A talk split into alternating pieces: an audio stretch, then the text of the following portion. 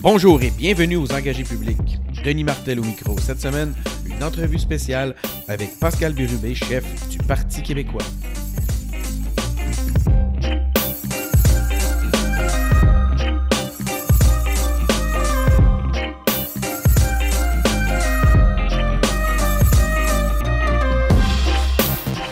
Bonjour, bienvenue aux engagés publics. Aujourd'hui, une entrevue spéciale avec Pascal Bérubé. Pascal, chef du deuxième parti d'opposition qu'on dit?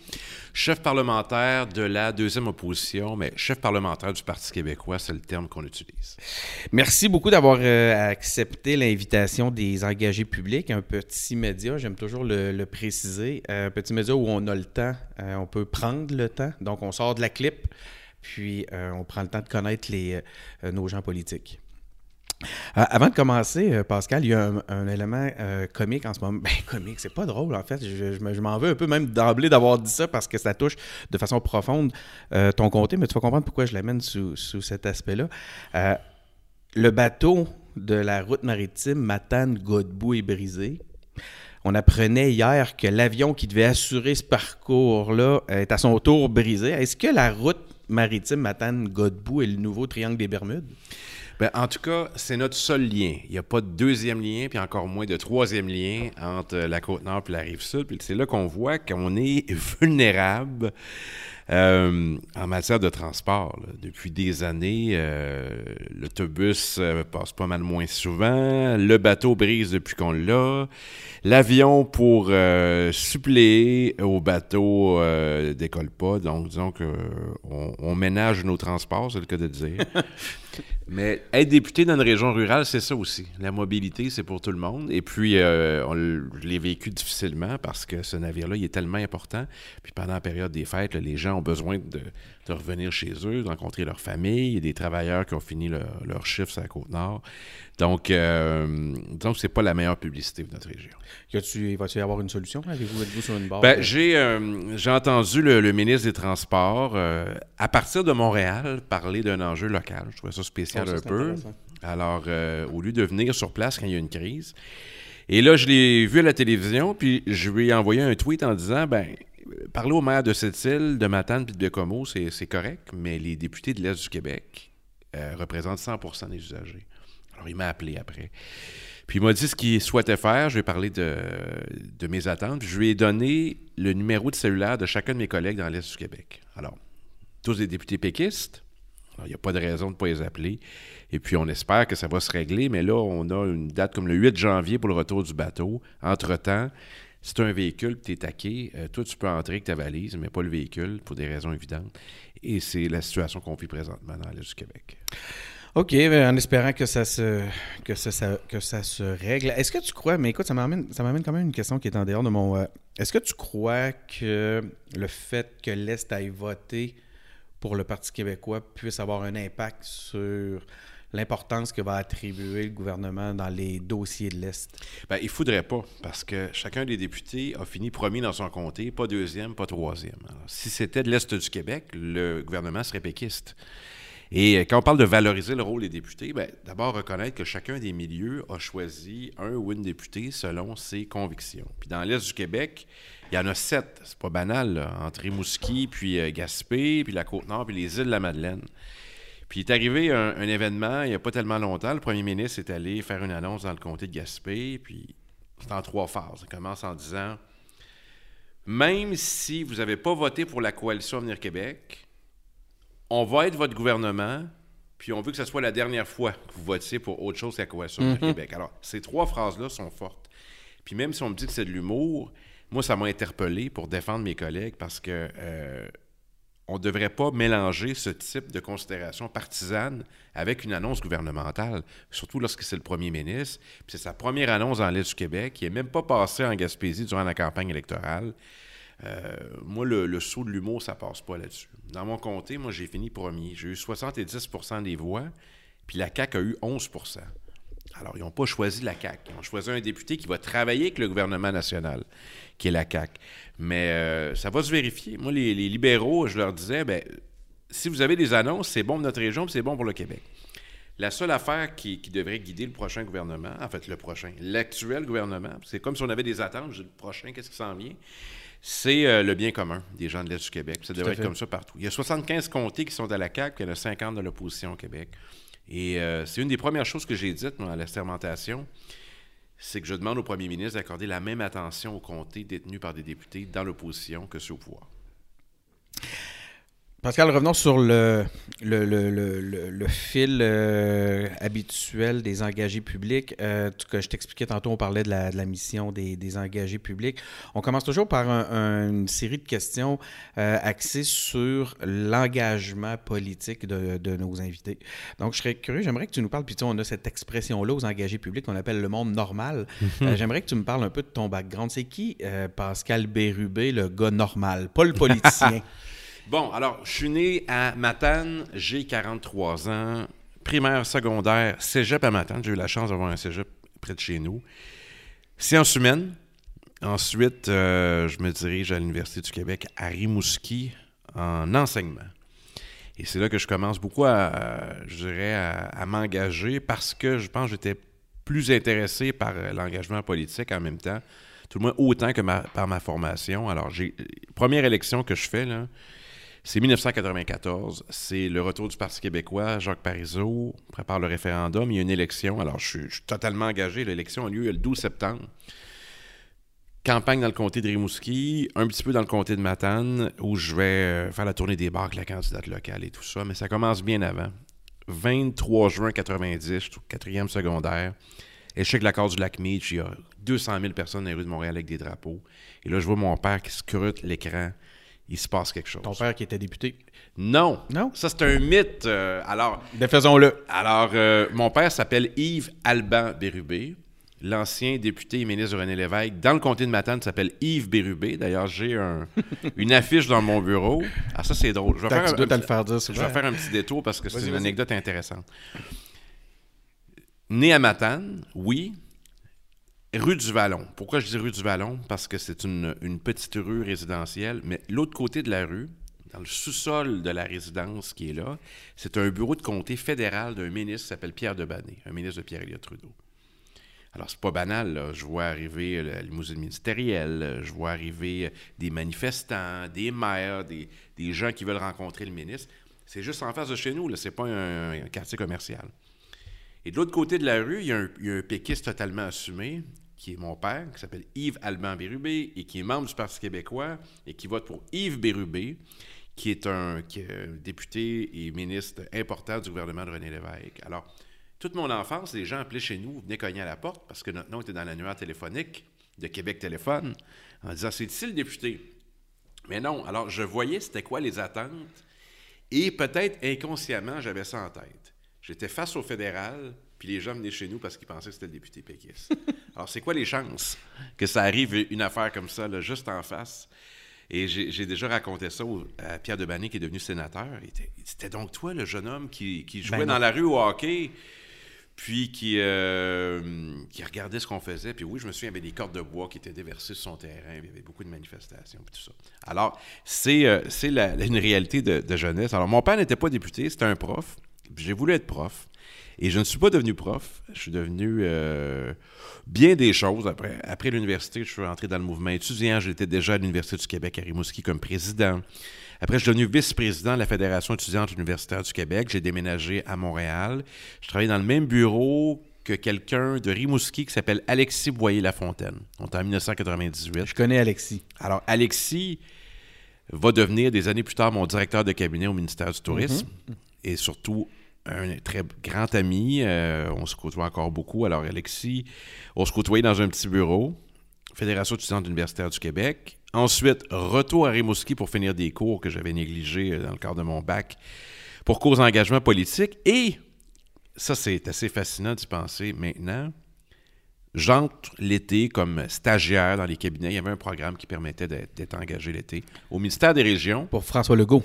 D'abord au ministère des Régions, pour Jean-Pierre Jolivet, qui est le père de Jean-Luc Jolivet, qui travaille avec moi au- au cabinet. Et après, l'autre été, avec le ministre de l'Éducation, qui me recrute en sortant de mon bac, qui s'appelle François Legault. Alors, on est à l'été 80, on est à l'été 2000. Alors, j'entre là comme étudiant stagiaire, ministre de l'Éducation, quand même pas banal, il vient d'arriver. Puis là, il y a une grande notoriété déjà, on entend beaucoup parler de lui, puis très audacieux. Et à l'automne, il me garde comme conseiller politique. Et au tournant de 2001, début 2001, démission de Lucien Bouchard. Alors là, je suis dans le cabinet où les conseillers du ministre de l'Éducation doivent, entre autres, échanger avec lui sur il se présente ou pas à la chefferie. Alors, ça date de là, ma relation avec François Legault. J'avais un, poste de conseiller politique relativement simple.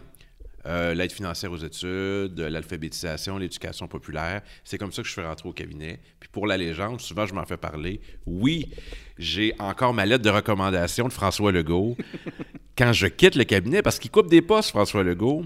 Pas de sa faute à lui, parce qu'il y avait eu des compressions dans les, cabinets ministériels. Puis les trois derniers, ben, j'en étais. Alors, je suis allé faire d'autres choses. Si tu le permets, on va y revenir. Euh, j'ai quelques questions. J'ai quelques questions. Je vais me permettre quelques questions sur François Legault parce qu'effectivement, ce volet-là n'est pas banal. C'est Mais ce qui me frappe de ce que tu viens de nous raconter, je te demande, c'est qui Pascal Bérubé, en dehors de la politique, le gars normal? Et il me semblerait que plus que quiconque, même, j'oserais dire, il semblerait que toi et la politique, c'est comme ça. Ce n'est à peu près que ça. Moi, je, dis souvent que c'est toute ma vie. Cet engagement-là, il est total. Moi, les fins de semaine, c'est facile à vérifier. Je suis à mon bureau le samedi puis le dimanche. J'ai hâte d'arriver, répondre à des messages. Puis, je suis pas en campagne, là. Les, majorités parlent euh, de façon assez éloquente dans mon comté. Je fais pas ça pour euh, me faire aimer. Je fais ça par sens du devoir. Ma vie est, à peu près que politique. Des loisirs, j'en ai pas. C'est pas vrai. Je peux pas dire que je vais faire du ski de fond, que je vais faire euh, du vélo. C'est pas vrai. je suis l'actualité. Je suis totalement engagé dans ces fonctions-là faut savoir que c'est pas arrivé si facilement que ça. Première élection que je fais en 2003, là, je la perds par 33 voix. 33 voix. J'y pense encore. J'ai jamais rencontré personne après qui me dit qu'il n'a pas voté pour moi cette élection-là. ça, a marqué le, travail puis la barre haute pour la disponibilité. Donc, des loisirs, des loisirs, c'est avec ma conjointe. C'est ça essentiellement. C'est les activités qu'on fait ensemble. Mais sinon, c'est ça. Alors, c'est pour ça que je parle de mon engagement, mais je me rends compte qu'il n'y a pas beaucoup d'espace pour autre chose. C'est quoi les. Euh, qu'est-ce qui est au cœur de ton engagement? Puis, ça va aller avec la question pourquoi le PQ? Puis surtout, qu'est-ce qui est au cœur de ton engagement au point de vue des valeurs ou des dossiers que tu, désires porter? Le service public, pour moi, c'est très noble. Euh, s'engager pour les autres, pour le nous. Ça commence au secondaire, de façon très légère au conseil étudiant je voyais ce qui se passait, je n'étais pas satisfait. Il y a une élection au conseil étudiant, je me présente, là, je parle au nom de tout le monde. J'ai aimé ça. Pas l'idée d'être à la tête d'eux, mais de pouvoir agir. Même chose au cégep, même chose à l'université, même chose dans le mouvement étudiant universitaire. Donc, il y a le service public, s'engager pour les autres. Ensuite, l'idée de l'indépendance apparaît en, 90 là, de façon très, très forte. Ça m'a habité, puis ça m'habite encore autant qu'au début. Euh, un père qui n'était pas. puis des parents qui n'étaient pas engagés publiquement, qui étaient membres, mais qui chantaient une émotion. Là. Je, quand il y avait des moments forts, là, il y avait des moments de silence dans le salon. Là, puis il y avait une émotion là, euh, qui, était, qui, était, qui était présente, que j'ai encore. Puis ma région, parce que j'aurais pu me présenter ailleurs. D'ailleurs, on m'a offert de me présenter ailleurs. Quand j'habitais à Montréal, on m'a offert de me présenter dans le comté de Mercier, au plateau Mont-Royal, contre Nathalie Rochefort. Il y a une élection partielle et des années de ça. Pas beaucoup de monde qui sont au courant de ça, mais ça va être le cas maintenant. Euh, Vous l'aurez appris aux engagés publics. on perd le comté aux mains du Parti libéral dans une élection partielle. C'était épouvantable. J'habitais au coin Mont-Royal, Saint-Denis, là, en face du Rapido, pour les habitués. Puis pas loin du Diable Rouge, Feu Diable Rouge, qui... Euh, c'était Diable Vert, Diable Vert, c'était ça le nom du, bar qui était à côté. Vous voyez que j'y allais pas si souvent que ça. et euh, on me propose de me présenter dans Mercier pour l'élection de 2003, que j'aurais probablement gagné, mais que j'aurais perdu plus tard contre Amir Kadir. Mais je chantais que. Peut-être pas. On peut pas résumer. Ah ouais, on sentait déjà un courant qui. Je sais pas. Qui allait amener QSM. Ben, il y, avait, y avait Paul Clich qui s'était présenté pour l'Union des forces progressistes, puis qui avait divisé le vote euh, en faveur du Parti libéral. Mais bon, on a perdu cette élection-là. Donc j'ai senti que j'aurais eu le syndrome de l'imposteur. Alors on me propose de me présenter dans mon comté natal, Matane, parce que Mathias Rioux quitte. Et là, le choix déchirant, faut tout lâcher. La job, euh, les amis qui sont là, euh, retourner à Matane, c'était pas simple. Et là, il y a eu cette élection-là. Donc, tout ça pour dire que euh, cet engagement-là, c'est pour ma région. J'aurais pas pu le faire ailleurs, je pense. Pas être député pour être député. Moi, l'enracinement local, très important. Moi, je pense que ça devrait être obligatoire d'habiter son comté. Mhm. Il n'y a rien de plus territorial qu'un Moi, je député. suis d'accord avec ça. Pour- pourquoi un député n'habiterait pas son comté? C'est quoi la bonne raison? Ça, c'est un, c'est un propos qui que j'ai depuis des années, y compris que mes collègues n'habitent pas leur comté. J'ai en fait un- une enquête il n'y a pas tellement longtemps, euh, je pense que c'est TVA qui révélait a 40 quelques pourcents des députés qui n'habitent pas leur comté. C'est inacceptable. Ouais. faut que tu vives la même affaire qu'eux autres, que tu ailles à l'épicerie, que tu es côtoies. Je veux bien que tu, tu- tu te transportes euh, dans ton comté pour venir travailler, mais pour moi, il n'y a rien de plus territorial qu'un qu'un député. Tu habites ton comté. Donc, le PQ répondait à, ces, québécois. à ces trois éléments-là. indépendantiste, régionaliste, euh, des convictions qui me font vibrer. Euh, je suis un, social-démocrate, mais je suis aussi un pragmatique. Donc, socialiser en politique avec Jacques, Jacques Parizeau, c'était fantastique. Moi, je découvrais l'héritage du Parti québécois à travers des textes, à travers de la vidéo euh, au cégep, une petite cellule très humble que j'ai créée au cégep de Matane. Je- découvrais un, hé- un héritage très riche, puis je me disais, c'est possible de revenir à ça. Puis il faut savoir que les libéraux sont au pouvoir quand je suis au cégep. Là. Et euh, de contribuer à l'élection de Jacques Parizeau comme militant, pour moi, c'était fantastique. Ouais. Un privilège? Ou un privilège, je ne l'ai pas côtoyé beaucoup. Je côtoyais beaucoup plus Bernard Landry, beaucoup plus tard, comme président de la jeunesse du Parti québécois. Mais Jacques Parizeau, pour moi, c'était Une inspiration. c'était une inspiration pour le jeune de 18 ans que j'étais. Jacques Parizeau touchait les jeunes. En tout cas, moi, il me touchait et il me touche encore. Tu disais tantôt, je reviens sur euh, l'épisode attaché politique de François Legault. Euh, je me permets, c'est- un podcast pour parler à Pascal Birmé, mais c'est ouais. quand même particulier. Là. Euh, tu nous en as parlé un petit peu de François Legault. Tu le connais comme homme. Quel genre d'homme il est notre premier ministre maintenant? Ah, puis, puis avec ce regard-là, ce, re- ce recul-là que ça donne aujourd'hui, Mm. qu'est-ce que tu aurais à nous dire? Quel genre d'homme il est? Ben, je ne changerai pas ma version compte tenu de ma position. C'est quelqu'un pour qui j'ai beaucoup d'affection. Et euh, François, c'est l'une des personnes qui m'a donné mes, mes premières chances en politique, dans un cabinet, et j'ai j'ai beaucoup apprécié travailler avec lui. C'est quelqu'un de, c'est quelqu'un d'attentionné, de généreux, et qui, euh, et qui a des combats qui sont les mêmes depuis 20 ans. Puis je vais en nommer un que je sais qu'il est d'une grande sincérité là-dessus c'est euh, sur l'éducation, sur les élèves en difficulté. Moi, je l'ai vu, les vendredis après-midi, il recevait deux commissions scolaires. Et là, il questionnait sur différents enjeux. Et euh, il était toujours très ému de ça. Alors, je, retrouve ça en lui encore. C'est quelqu'un qui est profondément euh, épris du, Québec, quelqu'un qui a fait un, renoncement de vie. Là. Bon, il a une belle carrière dans le domaine des affaires. Et puis, il a choisi de s'engager. Service public, Mhm. je reviens encore Vous vous avec ça. retrouvez là-dessus? Ben, moi, là-dessus, qui décide de s'engager, quelque chose de fantastique. Je me souviens d'être à la télévision, en fait, de, de regarder la télévision de mon bureau de la Fédération étudiante universitaire du Québec. C'est le Conseil des ministres. On annonce François Legault, qui n'est pas député, qui est nommé à Industrie et Commerce, puis là, de me questionner sur c'est qui cet homme-là, puis tout ça. Alors, j'ai apprécié passer à son cabinet, pas très longtemps, peut-être un peu plus d'un an. Euh, c'est quelqu'un que j'apprécie encore aujourd'hui, mais bien sûr, euh, François Legault a choisi un chemin qui m'a déçu. Euh, je suis resté au Parti québécois et il aurait été facile pour moi d'aller à la coalition Avenir Québec parce qu'il me l'a demandé. Mhm. Alors, souvent, François Legault, il aime faire des confidences en disant quelqu'un m'a dit ça, puis c'est dit ça au caucus du Parti québécois, puis tout ça. Pour une des rares fois, moi, je vais faire ça avec François Legault, parce que j'en ai parlé à mes proches. Lorsqu'il crée la coalition Avenir Québec, il faut savoir que les sondages sont tellement bons que ça donne 100 sièges sur 125 à l'époque. Et là, il me demande si je veux me, joindre à la coalition Avenir Québec, de le vent dans les voiles, puis de me présenter où je veux. Je pense que la conversation a duré quelques minutes. J'ai eu le temps de parler de, de sa famille et savoir s'il allait bien. Alors, j'étais pas capable et je ne le suis pas encore parce que je suis indépendantiste. Et euh, j'entends souvent François dire on peut faire euh, mieux.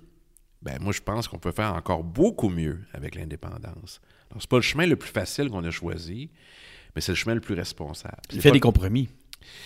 ben, euh, j'ai j'ai jamais eu totalement la discussion sur sa réflexion qui l'a amené à devenir euh, le chef d'une nouvelle formation politique, pour qui au début, c'était pas un enjeu, le Québec puis le Canada.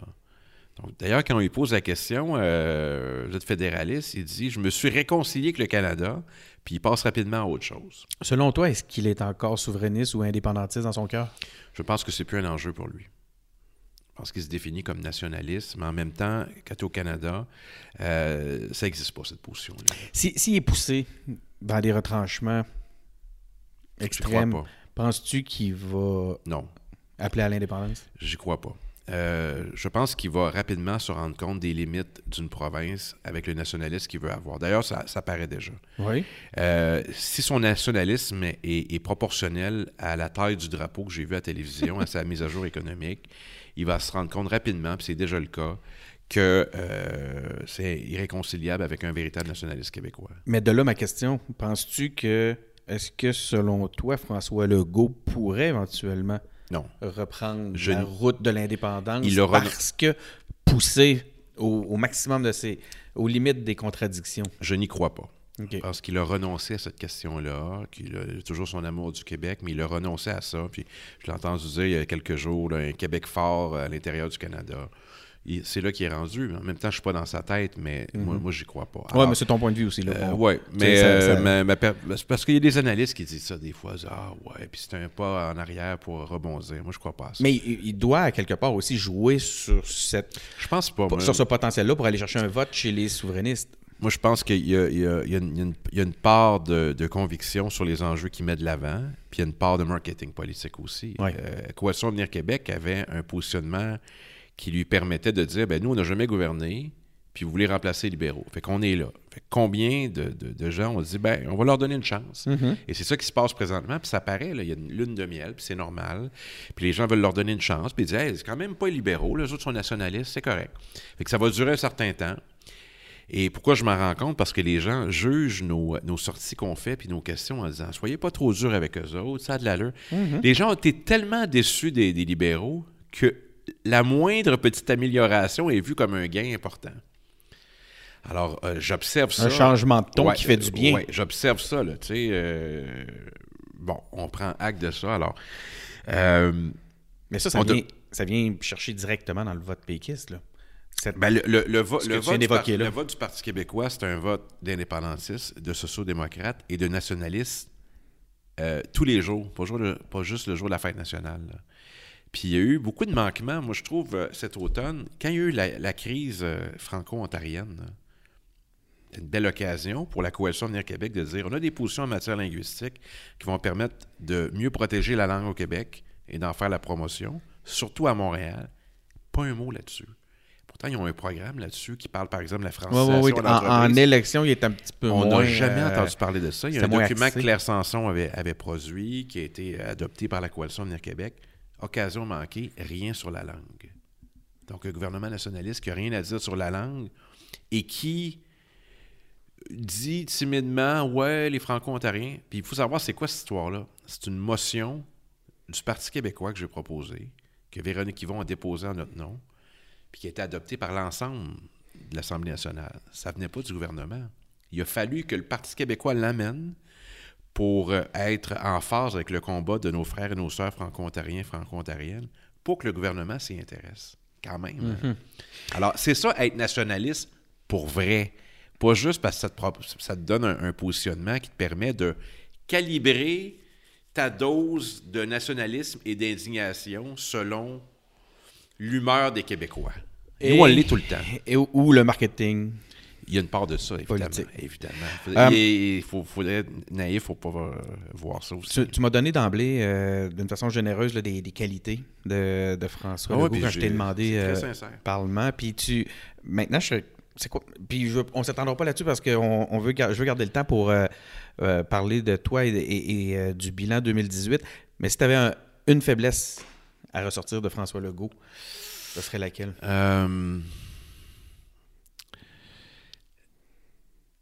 Je, pense qu'il euh, sous-estime euh, je pense qu'il sous-estime le, le, le, destin québécois. Dans le sens suivant, tu ne peux pas renoncer si facilement euh, à l'idée d'indépendance si tu es un nationaliste. Il y a ça. Souvent, euh, il, est, euh, il est un petit peu, euh, il est un petit peu rancunier. quand on dit des choses, il s'en souvient. Moi, je me souviens, à un moment donné, je le rencontre d'un événement public, puis il avait vu le tweet que j'avais écrit le matin, en fait, qui était juste un retweet de Michel David. Il avait vu ça, puis c'est la première affaire qu'il me dit. Alors, je vais mettre ça sur le compte. Susceptible peut-être aussi un peu. Peut-être la taquinerie, peut-être que c'était pas, peut c'était pas. Il l'avait vu, hein. Alors, euh, il y a ça. Puis moi, euh, euh, au contraire, s'il y a quelque chose, en tout cas, là, on, peut me trouver des défauts, bien sûr, comme tout le monde. Mais s'il y a quelque chose pour lequel, là, c'est pas compliqué pour moi, c'est de faire amende honorable sur le champ, de dire oui, j'avais pas raison, ou de m'excuser. Ça, je suis capable ben, de faire eu, ça. Tu as eu une belle occasion. Je peux te raconter la vraie histoire de ça? J'ai pas euh, de le faire. on, le garde. Non, ben on va, on va le prendre le temps. C'est toi qui choisis Mais si tout ça pour dire que... Mais, je suis capable, de faire, je suis capable de faire ça, moi très facilement. J'ai été élevé comme ça.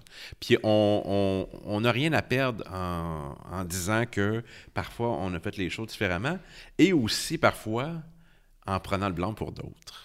Le, le, je veux juste spécifier pour ceux qui écoutent puis qui sont pas tout le monde qui, qui, suit l'actualité tout le temps de la même façon, c'est que je faisais une référence aux, euh, aux excuses que euh, tu t'es excusé à, suite, au nom du groupe. au nom du groupe, c'est ça, ouais, c'est ça, c'est pas des excuses personnelles, au nom du groupe, euh, suite à un refus. Une, erreur de procédure. De ne pas laisser François Legault déposer ses, ses, vœux. On va y revenir plus tard, OK? Puis on, on, va y revenir dans le bilan c'est pas un élément fondamental. Cela dit, c'est intéressant. 2003, on revient sur ton parcours. 2003, première élection perdue par 33 voix, c'est ce que tu nous disais tantôt. Comment tu t'es senti? Ça, a été quoi alors ton plus grand apprentissage? Puis ça, là, je dois te le, je dois te le dire, OK? C'est une question qui vient directement de ton ami Alexis. Oui, parce que. Parce qu'il dit, Coudon, il dit. Il a été surpris lui-même en réfléchissant à. Je lui ai demandé, envoie-moi des questions. Il, il a dit, Coudon, il dit ça. Il dit, je le sais pas. Il dit, Qu'est-ce qui a pu se passer dans sa tête? Quel a été ah, ses grands épouvantable. Bon, 2003, d'abord, euh, je suis président de la jeunesse du Parti québécois. J'ai beaucoup de visibilité nationale, euh, peut-être trop sûr de moi. Je pense que ça va bien aller dans le comté. Je la perds. Leçon d'humilité euh, automatique.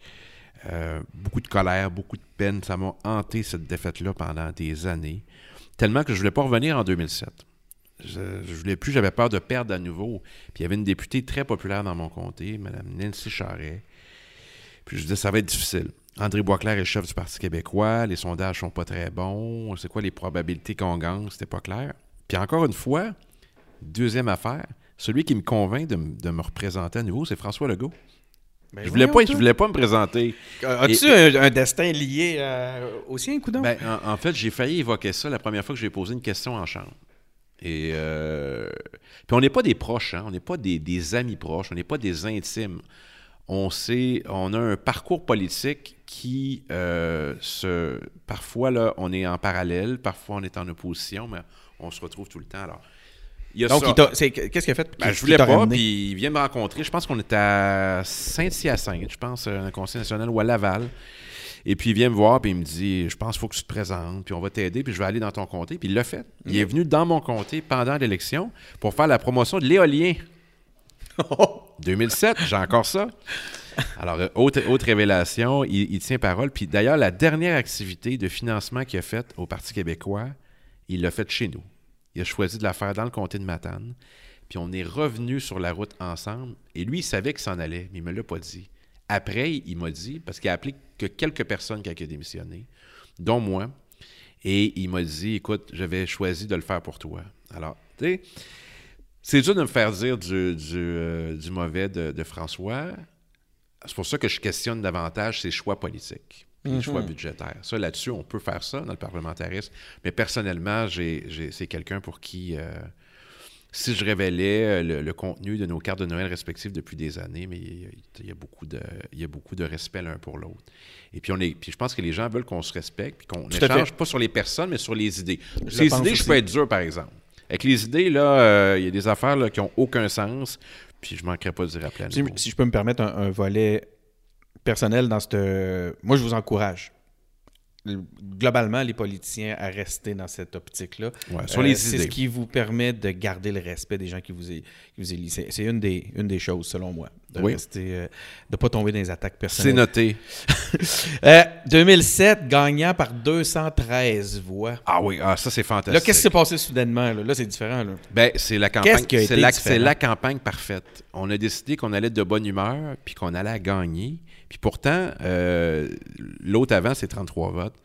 Alors, je me souviens comme c'était hier, dans la salle à l'hôtel, parce qu'on a pris une, une suite là, pour euh, suivre ça. Là. Il y a quelques amis, dont Claude Villeneuve. On peut lire les textes dans le, Le- journal. le Le Claude Le Villeneuve. chroniqueur. euh, Et là, euh, mon organisateur m'appelle. Bon, tu mènes par 200 votes, il reste euh, 75 boîtes. Tu mènes par 250, il en reste euh, 50. Puis là, ça, ça fluctue comme ça. Puis à un moment donné, il m'appelle, il me dit T'es en avance de 213 voix. Comment il reste de boîtes Il dit Il en reste plus. Monsieur le député, on vous attend. Il y a, un vid- il y a une vidéo de ça qu'on n'a jamais retrouvé. Je, je saute dans les airs, je pleure. J'étais tellement ému. T'avais quel âge en 2010? Euh, en je suis 2007? né en 75, donc j'ai 32 ans. 32. Et euh, mes parents qui ont eu tellement de peine en 2003, ça a été terrible pour eux, pour, pour leur fils, de vivre ça, sont chez, sont chez eux avec mon frère Pierre, qui suit ça sur Internet, puis qui dit Papa, maman, parce qu'elle a gagné. Alors, ça, c'était un moment là, incroyable. Et on cognait pour la deuxième fois au port de l'Assemblée nationale, puis là, la porte s'ouvrait, c'était fantastique. De se faire élire dans un contexte difficile. là. On est troisième parti à ce moment-là, puis on est assis en arrière. là. C'est la, la, la- j'allais dire la CAQ, pas tellement loin. La DQ est l'opposition officielle. Les libéraux sont minoritaires, puis on est troisième. André Boisclair démissionne et c'est le retour de Pauline Marois. Alors, j'étais le dernier dans le coin, là. Député de, de Matane, là, mais j'étais tellement fier et euh, ça a changé ma vie parce que si j'avais perdu à nouveau, j'aurais quitté la région. Ça aurait été trop difficile pour moi Ah de, oui, carrément. La Ouais. région, pas la politique. Là. la région, région. parce que ça aurait été trop difficile de me fait dire non deux fois. C'était décidé dans ma tête. Mais là, la région a dit, on t'essaye. Et entre 2007 et 2008, là, parce qu'il y a une élection en 2008 rapidement, j'ai tout donné et euh, ça explique beaucoup mon enracinement dans la région. D'avoir perdu une première fois, ça, ça fait école, là, ça sert. Mais euh, qu'est-ce que vous avez fait de différent concrètement, là, tactiquement, en politique? je suis devenu omniprésent, c'est-à-dire que euh, j'ai créé des bureaux de comté itinérants dans chacune des municipalités où on ouvrait là, pour la journée, tout le monde recevait un avis, le député est là, vous venez, euh, euh, vous venez prendre rendez-vous. Inspiré d'ailleurs, encore une fois, du député fédéral qui habite en face de chez nous, qui lui a une roulotte itinérante qui se promène dans les villages, Pierre de Banné. Ça, ça avait marqué l'imaginaire collectif. Et je refais un peu la même chose. Euh, priorité au bureau de, de, de comté, les cas individuels, les gens qui viennent nous voir visibilité médiatique pour servir la cause, pour se faire entendre à Québec, pour que ça se rende au ministre. Alors, je fais des affaires qui n'ont jamais été faites pour obtenir des résultats qui, vont, qui vont monter de façon fulgurante d'une élection à l'autre. Euh, en créant une coalition de citoyens qui sont, dans bien des cas, ce qu'on appelle dans la région, pas moi, ben, ça serait prétentieux, des, des bérubistes, ils appellent comme ça, des gens qui votent systématiquement pour le candidat d'abord. Euh, deux choses. Le, je trouve très intéressant le volet. Tu as dit visibilité médiatique dans le but de servir le comté. Très simple. Donc, on n'est pas. C'est pas Pascal qui veut l'attention. C'est Non. une tactique réfléchie Ben, pour ramener des choses à relativement Matane. simple. Les ministres, j'en étais un, là, ils lisent l'Argus ou la revue de presse de leur ministère. Si t'es pas dans le journal, si t'es pas à TV, si t'es pas à radio, en tout cas accessible aux ministres, t'existes pas. Alors, le but le suivant. Ça que j'apparaissais dans les médias nationaux, ça se rendait dans les revues de presse des, des ministères. Donc là, tu avais un appel, puis il y avait un suivi, puis il y avait une pression. Soit que ça apparaît dans la presse locale, mais je suis capable de l'imprimer et de le mettre sur le bureau du ministre. Alors, j'ai fait ça sans arrêt et ça a permis de faire débloquer plusieurs dossiers d'avoir l'attention. Parce qu'il faut savoir que les députés ont en concurrence pour l'attention d'un ministre. Il y a 125 députés, puis il y en a au pouvoir, puis il y en a à l'opposition. Alors, pourquoi ça fonctionnait? Puis je dis ça fonctionne parce que les gens décident après de te réélire avec des majorités importantes. Parce que les méthodes qu'on a utilisées ont permis d'obtenir des résultats. C'est intéressant. C'est pas assez de dire, oh, mais je l'ai vu à la TV à la fin. Ça marche pas de même. Parce qu'il y a des gens qui, qui, qui disent, ouais, mais ça nous donne-tu de quoi? C'est rare que les gens votent pour ce qu'ils ont eu, pour ce qu'ils ont eu au lieu pour de ce qui s'en vient. Ben, la dernière élection dans mon comté, ils ont dit, ben, on a regardé son travail, puis on va lui donner 70% des votes quand son parti Écoute, obtient c'est 17. phénoménal. Ça, ça aurait été quoi si j'avais été que le parti en- Au pouvoir. en- au pouvoir? C'est phénoménal. Donc, euh, On parle de 17 de 279 majorité. voix de plus que le deuxième. Puis on pensait faire plus parce que les chasseurs euh, sont restés dans le bois, pointés sympathisants, puis c'est le 1er octobre. Mais les chasseurs étaient dans le bois, on pensait arriver, euh, il nous manquait euh, plusieurs, on pensait arriver à 75% des voix avec la courbe qu'on avait, mais on va le prendre, le 70. Tu as l'air d'avoir une très bonne équipe, par, euh, pas par contre, mais en- Exceptionnelle. en- ça, ça a l'air d'un des éléments, un des facteurs clés du succès que vous avez, Ouais. C'est l'équipe. C'est une équipe unique. Puis moi, je n'étais pas un gars d'organisation. Tu D'ailleurs, peux les nommer. euh, Marceline Gauthier, retenez ce nom-là. là, Ouais, l'échelle Marceline. québécoise, c'est un cas fabuleux. Et Romain Gagné. Euh, c'est comme si j'avais une équipe de hockey avec les deux meilleurs gardiens en partant dans la même équipe. Euh, Romain Gagné, c'est un organisateur mythique du Parti québécois qui habite toujours dans le comté, qui passe une partie de sa vie maintenant en Floride. Ça, c'est un peu un génie de l'organisation. là. Juste deux cas. Là. Kamouraska et Témiscouata, élection partielle suite au déficit Claude Deschamps. Personne ne donnait gagnant. Il l'a gagné. Lui, il s'est monté une structure. Jean-François Fortin pour le Bloc québécois pendant la vague orange dans mon comté. Personne ne pensait qu'on allait passer. Il passe. Deux signatures de Romain Gagné. L'élection de 2007, euh, personne ne me donnait gagnant, mais je me souviens d'une journaliste qui disait à tout le monde Pourquoi Pascal, il se débat, il ne gagnera jamais Je m'y rappeler à l'occasion. Romain Gagné. Et Marceline Gauthier, qui a toujours été avec lui, qui est maintenant à la fois ma directrice de bureau de circonscription depuis bientôt 12 ans, depuis le début, et euh, organisatrice en chef. C'est incroyable de voir comment elle fonctionne une organisation. C'est comme si elle avait une genre un peu là, de, de- de- de lumière là, pour le, de brume, là. puis dès qu'elle part ça, là, il y a des gens de partout qui convergent juste à son appel. Ils remplissent un local. Quand est-ce qu'on commence? Sont où les téléphones? On aimerait ça, J'ai euh, jamais vu quelqu'un comme ça de ma vie en politique et j'ai la chance qu'elle travaille pour moi. C'est une surdouée de la politique, de l'organisation politique et c'est pas un mot vain de le dire. Je regarde les résultats. Ben non, on les- Elle, elle veut pas juste gagner, elle veut, elle veut des majorités vraiment là, importantes pour nous donner envie de continuer. Puis, Moi, j'appelle ça passer à la mop. ben, la dernière fois, j'ai dit, bon, moi, je m'attends à descendre. Je m'étais. euh, L'attente que j'avais, si j'avais plus de 50% des voix, je serais content. J'avais eu 61. Bon, ça, ça m'irait. C'est déjà beaucoup. Elle, elle me disait, non, je me contenterai pas de ça. Elle a poussé la machine jusqu'à la fin. Puis ça a donné ça. Puis elle disait, ah, je pense que j'avais encore, euh, encore du, du jus pour en faire plus. Euh, il m'a manqué de. Tu sais, j'aurais pu faire d'autres appels. Marceline, euh, on- On aimerait ça re- recevoir Marceline aux, aux engagés publics. ah, c'est, presque une humoriste aussi. C'est un show. Écoutez, Marceline, c'est vraiment là, très, très divertissant. Qu'est- Qu'est-ce qui va se passer avec. Tu sais, là, tu, tu nous parlais. qui passait- c'est Rock qui passe la moitié de son temps. Romain, Euh, Romain, excuse-moi, Romain, qui ouais. passe la moitié de son temps euh, en Floride, mais donc j'imagine qu'il est proche de la retraite. Euh, Est-ce qu'on va vivre une perte de cette connaissance-là? je ne croirais pas parce que là, il suit ce qui se passe de près, puis là, il a envie de s'engager dans la campagne au Bloc québécois. cette- Il va falloir qu'il transmette son il, a, il a un bon pif parce que là, il se dit Oh, Yves-François Blanchette était dans mon comté cette semaine. Il croit beaucoup puis il a envie de s'engager. Puis François, j'y crois beaucoup. Et François, autre anecdote, c'est moi qui l'ai recruté en politique. Et ça s'est fait dans ces murs ici, pas tellement loin d'ici d'ailleurs, parce que j'avais un, un- un plan très particulier pour euh, séduire Yves-François Blanchette pour qu'il s'en vienne au Parti québécois. Pour euh, cette année, ça? En 2008, Ah, OK. Quand il s'est 2008. présenté la première fois, OK. J'ai passé par euh, mon, mon amour d'Éric Lapointe pour rejoindre les François, pour l'amener à l'Assemblée. On a fait un hommage à Éric Lapointe, puis le, le convaincre de se présenter au Parti québécois.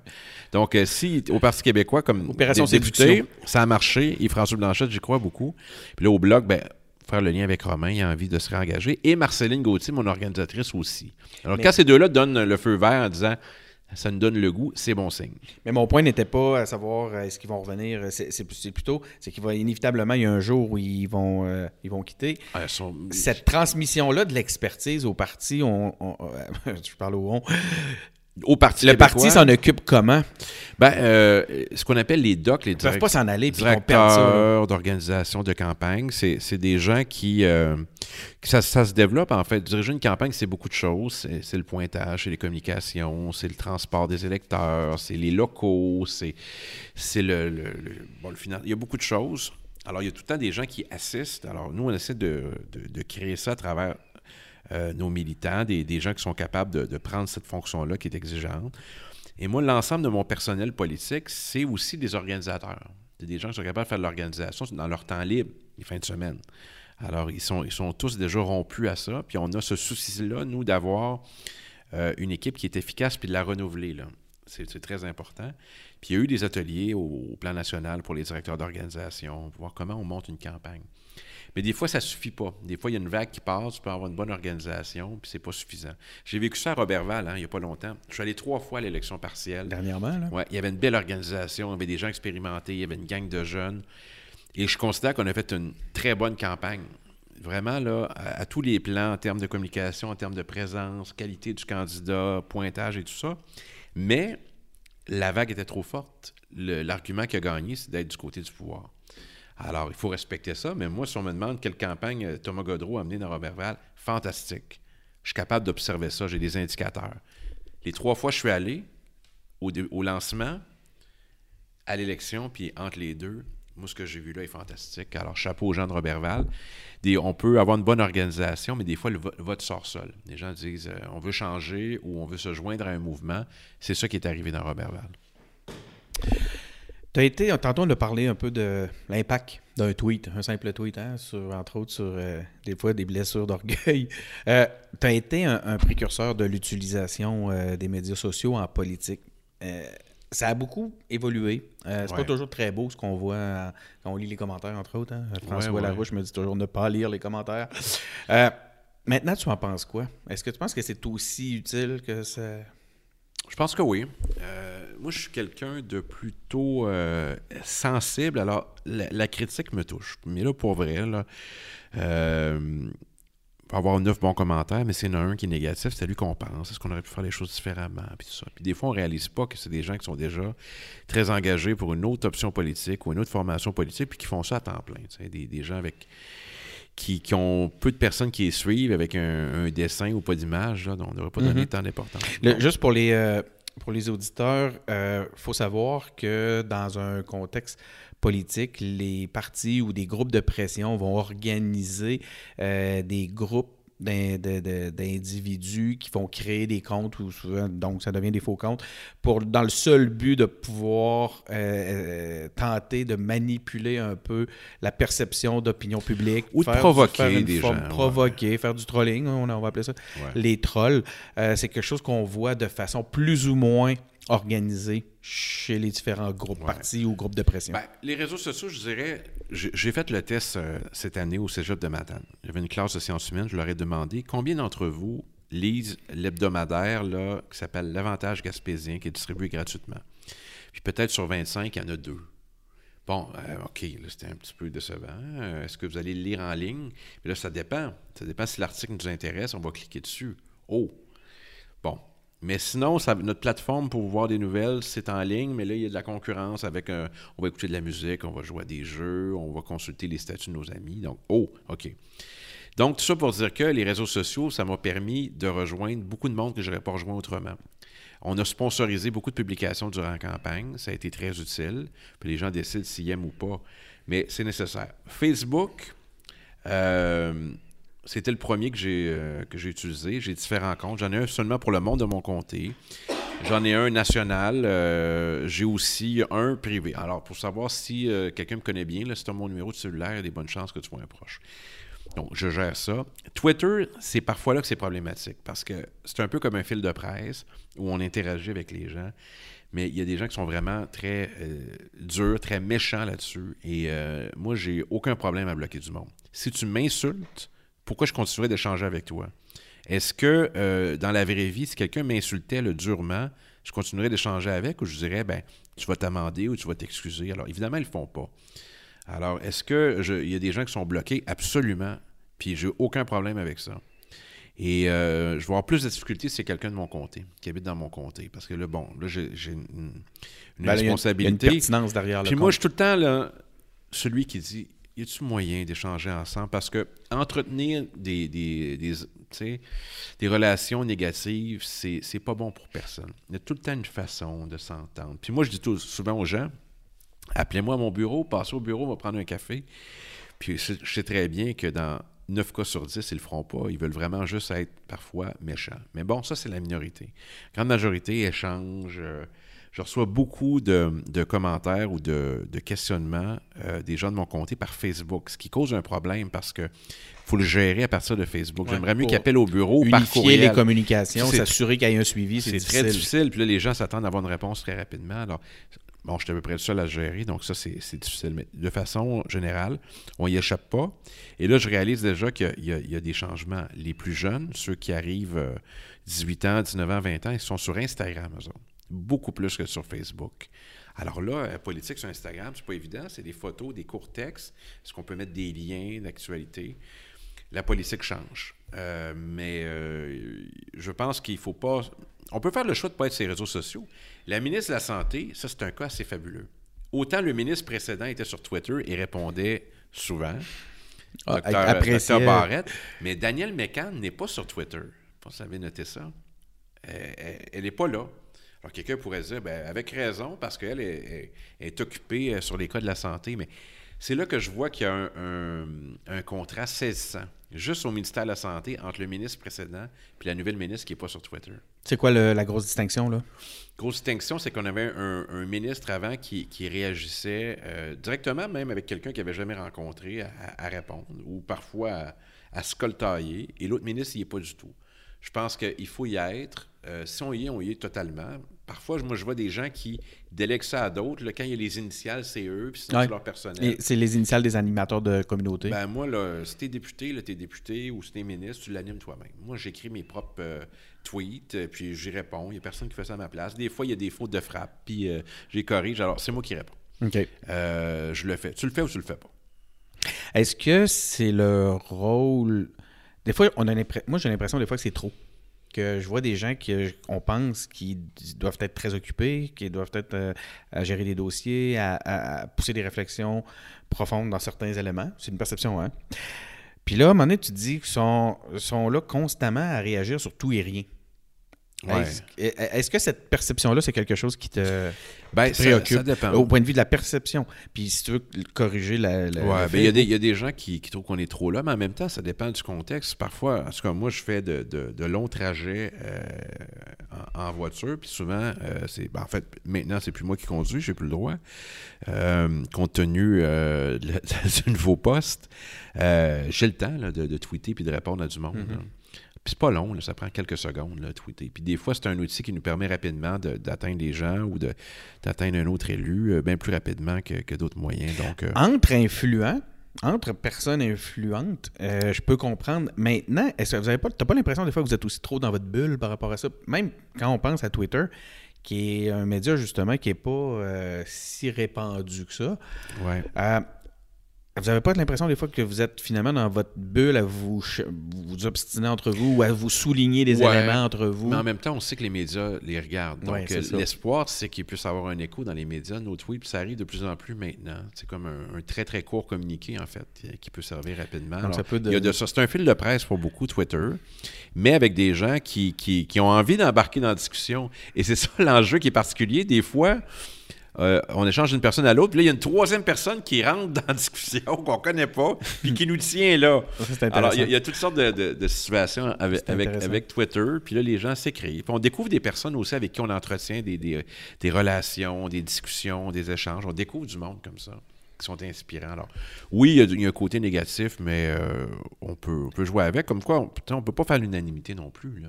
Mais je comprends que tu. Ce que j'aime, c'est justement c'est que tu me pointes le volet positif de tout ça. Ben oui, il y a- il y, a un volet positif parce que on reçoit plein de plein de positifs aussi. Puis il y a, y le je dirais, il y a une interaction, puis il faut être capable de pas trop s'en faire avec des gens quand on regarde leur profil, qui, qui font ça en longueur de journée être négatif parfois. Fait que il faut. euh, je m'en faisais beaucoup avant Noël avec ça, parce que je veux pas décevoir, j'ai un poste par intérêt, mais je veux bien le faire. Puis là, il y avait des commentaires négatifs, je le prenais beaucoup personnel. Ça me touche, moi, je suis très sensible à ça. Mes collègues disent, ben non, fais-toi-en pas. Puis euh, euh, l'important, c'est. euh, L'important, c'est de continuer, puis des fois de modifier nos Je trouve ça intéressant que tu me dis que ça- tu dis que ça, ça t'étais plutôt préoccupé par ça avant Noël.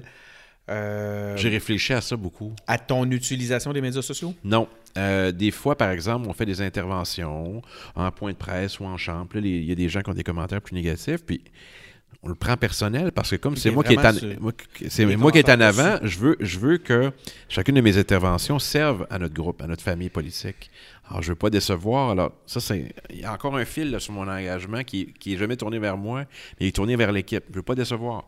Je veux que ça fonctionne bien. Je veux mettre en valeur notre équipe. Parce que si j'avais voulu être en avant, puis avoir toute l'attention, puis être le vrai chef, me serais présenté. On va, on va en parler de ça, évidemment. Ça va être une question. Je, je me la garde aussi comme question. Écoute, euh, je sais pas, là, ça fait déjà longtemps. Euh, Gardons-le dans l'enregistrement. Oui. T'es-tu correct? Là, pour continuer? Ça va, ça va. Je vais avertir euh, mon collaborateur là, qu'on prend encore du temps. Je vais te laisser faire un. euh. Ben, continue, là, je le, je le te- je le parfait. texte là en direct pendant qu'on se parle. Parfait. Écoute, tu as été ministre, c'est pas banal. Euh, avant l'âge de 40 ans, surtout. Avant l'âge de 40 ans, euh, c'est ce que ça fait d'être ministre. Parce que je demande, j'ai demandé pratiquement à tous mes autres invités, ça fait quoi d'être député? Ah. Là, toi, tu nous en as parlé, mais là, ministre, euh, on s'entend, c'est pas. Ça, c'est euh, pas rien. C'est pas rien. Ben, euh, c'est c'est une immense responsabilité. Quand Mme Marois m'a appelé, euh, tard le soir, pas- je ne suis pas un des premiers qui a été appelé, là, on va être honnête. là. Attendais-tu l'appel? Étais-tu- ah, ben oui. Tu y croyais? Euh, année, je croyais plus, puis j'étais, j'étais bougonneux un peu. Parce Ah ouais? que, ouais, je trouvais que j'allais être. En fait, sans fausse humilité, je pensais que j'allais être bon. Puis, euh, de la vie générale, été bon au tourisme. Et pour moi, c'est un, un ministère qui était important parce que c'est à la fois identitaire et économique. J'ai dit ça à Caroline Proux, la nouvelle ministre du Tourisme. C'est un ministère majeur. Moi, n'importe quand, là, on s'assoit ensemble, j'ai adoré ce ministère-là. C'était fantastique. On a fait des choses euh, euh, nouvelles. On est allé, j'ai fait des, des missions pour le Québec, là, à Paris, à Bruxelles, à Toronto, à New York, faire la promotion de Québec original, notre marque euh, de référence. J'ai adoré ce ministère-là. J'ai été seulement 18 mois, mais aussi la responsabilité d'intervenir sur tous les dossiers au Conseil des ministres. Et euh, je, je prends en témoin Dominique Lebel, qui était le directeur adjoint de cabinet de la première ministre, qui a écrit dans un livre sur les 18 mois de notre gouvernement. Il, celui qui était toujours le plus préparé dans les interventions sur la situation politique, c'était invariablement Pascal Bérubé. Ça, ça m'a fait plaisir. Il, il avait écrit ça. Oui, euh, absolument, c'est écrit dans son livre. Parce que euh, je savais que, là, encore une fois, l'idée d'avoir une influence sur le décideur. Je savais que dans ce tour de table politique-là, la première ministre était à l'écoute. Si tu dis n'importe quoi, à un moment donné, elle n'écoute plus. Mhm. Ou elle écoute avec moins d'attention. Si tu es bien préparé et tu sais euh, choisir ce qui est vraiment important et ce qui compte, tu as l'attention de la première ministre. Et je savais que ce moment-là était privilégié et je le préparais avec soin. Chaque mot, il n'y avait rien d'écrit. Tout était dans ma tête en la regardant et je savais très bien, pour la connaître euh, assez intimement, Mme Marois, je l'ai tellement côtoyée que elle écoutait. Et euh, quand j'ai vu ça dans le livre de Dominique Lebel, ça m'a fait plaisir. Sur l'influence que je peux avoir comme ministre. Alors, des fois, on dit Ah, les, les grands ministères, c'est finances et tout ça. Quand tu es ministre, tu es ministre. Tu n'es pas un demi-ministre, tu es au Conseil des Mhm. ministres. Et moi, je l'ai vu comme ça, totalement. Et ça a été un immense honneur avec euh, beaucoup de renoncements. Là, là euh, jour 1, un garde du corps armé qui te suit, puis conduit ta voiture. Tu as un cabinet ministériel euh, à, à constituer. Et là, il- la manière que ça fonctionne, là, puis pour les ministres qui viennent d'être nommés, c'est la même chose. Jour 1, il t'amène dans ce qu'il appelle la suite ministérielle. Alors là, la- le ou la sous-ministre t'accueille, puis voici votre bureau, monsieur le ministre, puis on est à votre Ça disposition. ressemble à ici. Là, ce que les gens Euh, savent pas, c'est que tu m'as reçu euh, dans, ton peu, bureau. ouais, en fait, ici, c'est le bureau qui était celui du premier ministre actuel. C'est ici que le Conseil des ministres a été constitué. Donc, on est actuellement dans l'ancien bureau de François Legault. Absolument. Il y a, t'as- il y a quelque chose. Là. Au 3.157 de l'Assemblée nationale. Et on, on- on a appris qu'au lieu de, de rencontrer ses futurs ministres à l'hôtel, il a fait ça ici. Alors, euh, juste à côté de nous, là, c'est là que le Conseil des ministres de la Coalition Avenir Québec a été constitué. Donc, le- les divans kaki. Caquiste? Kaki. Ils sont kaki. Alors, si M. Legault est à l'écoute, il va reconnaître son bureau. Euh, là, je ne sais pas si c'est des gens qui étaient fâchés, mais il manque de la peinture là-bas. Ben, c'est là. ce qui m'a frappé. euh, je veux dire, côté glamour, on n'est pas, c'est pas euh, assez impressionnant c'est euh, bon. Puis, euh, alors, ministre, c'est ça. Alors, il te présente la suite ministérielle. Mais moi, j'ai fait un impair tout de suite en arrivant. J'ai dit, ouais, ouais, c'est correct, là. Mais là, on rencontre quand les, le personnel? Comment on rencontre le personnel? Mais là, les, les fonctionnaires du ministère, on peut-tu aller les rencontrer maintenant? Mais M. Bérubé, ça n'a jamais été fait. Ça se fait pas? Ça se fait pas, là. Je suis votre sous-ministre, puis euh, bon. Euh, on trouvera une formule. Non, non, non. Alors, moi, je traverse la, la- la porte numérisée là, qui est barrée, sécuritaire, et je m'en vais. Je dis, avertissez-les dans quelques minutes. Je me rends dans chacun des secteurs du ministère, réunissez tout le monde, me grimper sur une chaise pour, pour pouvoir avoir accès parce qu'il y a des cubicules, tout ça. Et je vais m'adresser à tout le monde cet après-midi. Euh, on, on va faire ça, M. Bérubé. Alors, j'ai fait ça. Comment ça a été reçu chez les, euh, les Ah. employés de l'État? Très bien. Et, et ça m'a permis d'avoir des relations fantastiques. Je dis, M. Bérubé, on n'a jamais vu ça. Pourquoi vous faites ça? Mettez-nous pas dans le trouble. Oui. Et euh, ça a été fantastique. Je l'ai fait à Montréal aussi, l'équipe marketing de, de Tourisme Québec. Et ça fait en sorte que souvent, je faisais exprès pour aller prendre mon café. L'autre côté, du côté des fonctionnaires, et là, ils me cherchaient. Les gardes du corps, ils disaient, il est où? La sous-ministre, il est rendu où? Et là, j'étais dans la salle de pause des, des, des- fonctionnaires, puis on placotait toutes sortes d'affaires. Puis ils me confiaient des choses. J'adorais ça. Tu as un ministère, au party de Noël, même chose, j'y allais. Puis là, j'ai changé avec tout le monde, puis on avait du plaisir. Alors, c'était ça mon ministère du Tourisme, puis je pense que les gens en gardent un bon souvenir. J'adorais ça. Euh, on s'en va tranquillement vers euh, on s'en vient tranquillement vers l'année 2018, mais avant toute chose, course à la chefferie en 2016, tu choisis finalement de, de te ranger derrière Jean-François Lisée. Euh, à la dernière minute, j'étais curieux de savoir comment ça s'est passé. Ça a été quoi Très ta simple. réflexion du moment? Très simple. Ben, D'abord, avant ça, euh, on m'associe beaucoup à Pierre-Carl Pellado. Parce Oui, parce que eu la course avant. tu l'as backé pas mal, J'étais euh. le premier. un, euh, un après-midi de, fin de semaine, aller cogner à sa porte euh, à Outremont puis lui dire Moi, je pense que tu devrais te présenter, puis voici comment je peux t'aider dans l'organisation. Alors, c'était pas si évident que ça. Les gens s'imaginent que c'était écrit dans le ciel qu'elle allait être candidat. Non. Alors, il fallait convaincre euh, lui, sa femme de l'époque, l'entourage, puis y expliquer c'était quoi. Alors, j'ai fait ça. Et j'ai j'ai adoré travailler avec, Pierre Carl, puis j'ai j'ai eu de la peine qu'il a quitté. Mais là, il y a une course où je dis, là, là, je me suis tellement engagé avec, euh, avec Pierre Carl que j'aimerais mieux ne pas avoir à le faire dans la, dans la course. Et là, je vois aller la course. Puis là, bon, tout le monde m'appelle. Euh, pas Jean-François, d'ailleurs.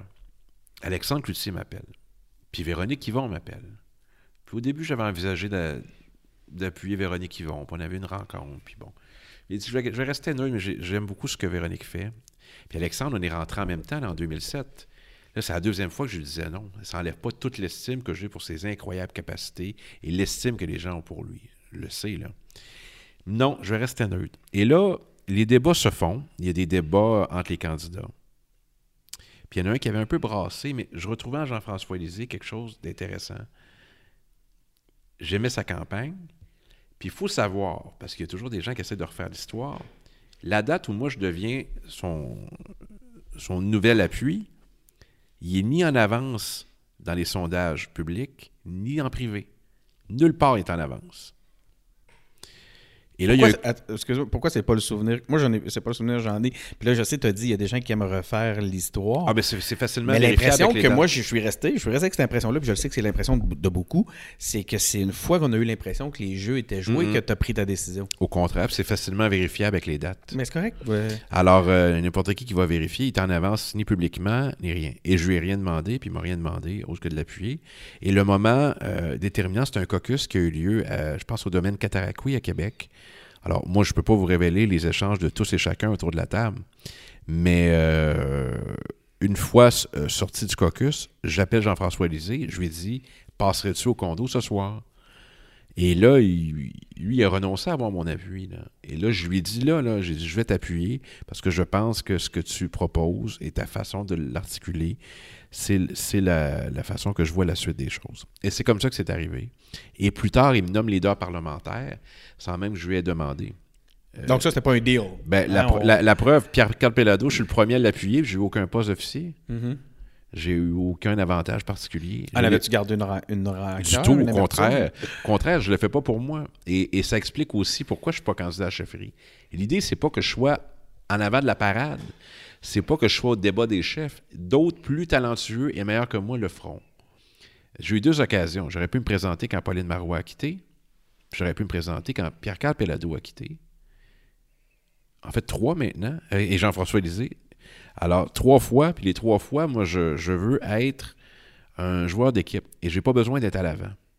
Alors, euh, je pense que ça, ça, démontre bien que mon ambition, elle est pour ma famille politique bien plus que pour moi.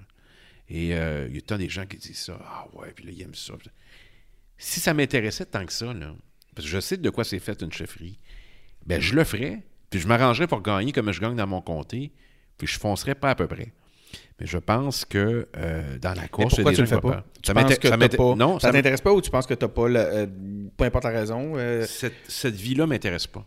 C'est aussi simple que ça. Je sais ce que ça implique. Euh, de la chance de la vie, faire intérim. D'être chef de parti, ouais. Chef de parti je suis très, très, très d'union, très d'union entre euh, le chef euh, précédent et là ou la prochaine. Ça me va. Je le fais pour l'équipe. Mais j'avais, je ne sentais pas ce besoin d'être chef de parti politique. Puis, puis, puis député, juste dire, député pour moi, c'est déjà énorme. Hein.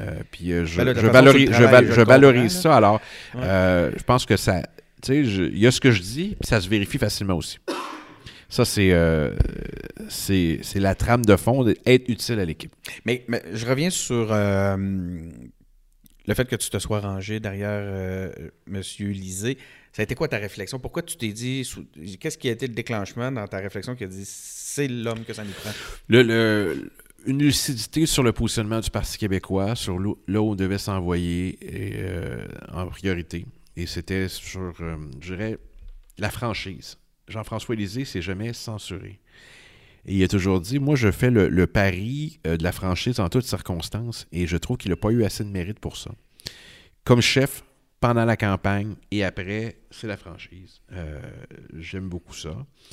Et euh, manifestement, ça a, été, euh, ça a été partagé par beaucoup de monde parce qu'il y a eu un appui important. Oui. Euh, c'est phénoménal ce qu'il a fait. Il est passé de 4 je pense, premier à, tour. à gagner au et premier les, tour. Et les membres ont décidé, puis les gens avaient beaucoup d'affection pour Alexandre aussi. Ils l'ont pas choisi. Tout comme lorsque Pierre Carl a gagné, il y a beaucoup de gens qui avaient de l'estime pour Bernard Drainville, puis ils ne l'ont pas choisi. Mm. Alors, les courses sont faites, sont faites de cela. Et la prochaine, je ne sais pas de quoi elle sera faite. Mais euh, je suis convaincu que. La franchise de Jean-François Lisée sera la mienne aussi. Quand on me pose la question. C'est une valeur qui t'a rejoint à un Absolument. point tel que tu as dit. Puis, la franchise en public. les orientations qu'il amenait. Oui. Ouais. Et, euh, et moi, on me pose la question pourquoi, pourquoi tu ne te présentes pas? Puis ça ne m'intéresse pas. Mais on n'entend pas ça souvent, là. Non, je sais, puis je trouve ça intéressant, puis je l'avais dans mes questions, puis tu, tu, euh, tu y as répondu, puis on verra de, de quelle façon la discussion nous ramène à ça. Mais, mais là, je suis curieux sur, sur un aspect, c'est que Jean-François Lisée nous amenait sur le, sa position par rapport à l'indépendance, c'était de dire ben on va, euh, on, va promettre un, moratoire. Puis on va y arriver plus tard. Puis là, maintenant, on arrive à un moment, puis bien, on va rentrer dans le, bilan 2018, mais on va parler du, du, futur du PQ. Puis ma question, que je, je reviendrai, ma question là-dessus, c'est quoi la place de l'indépendance au PQ dans les prochaines années? Là, si tu me dis, c'est de mettre l'indépendance de l'avant, maintenant, c'est all-in, on, est, on, s'assume, on, est, on revient là-dessus. Donc, il y a eu une erreur dans le positionnement lisé. Je pense qu'il était réaliste sur les, euh, la capacité qu'on avait à, réunir suffisamment de gens pour aller de l'avant avec force. Donc, c'est donné un plan qui a été avalisé par le Congrès quand même. Donc, c'est devenu le plan de tout le monde. Alors, à partir du moment où, euh, moi, les instances militantes démocratiques sont importantes à partir du moment où le Congrès est allé de l'avant, là, on avait tous les éléments, puis on l'assume collectivement. On ne peut pas décider après de dire on est embarqué, puis après, là, oh non, tu sais. Ah d'ailleurs, pourquoi je dis ça? Parce qu'on euh, on a parlé du Conseil des ministres tout à l'heure. Moi, j'ai des collègues qui ont pris, en fait, qui ont pris des décisions, qui n'ont pas manifesté de désaccord, puis une fois à l'extérieur du Conseil des ministres, euh, ils réinventent l'histoire, là. Ah, moi, j'étais contre ça. Écoute, je peux pas te dire ce que tu as dit, mais je peux te dire que tu l'as jamais dit. Ça m'a beaucoup fâché, hmm. parce que moi, toutes les décisions du gouvernement Marois, je me souviens, ça se peut, que, j'avais des différences. Mais je n'ai et jamais je ne vais renier une position parce que si tu es renié, tu sors du Conseil des ministres puis tu laisses le char à l'entrée.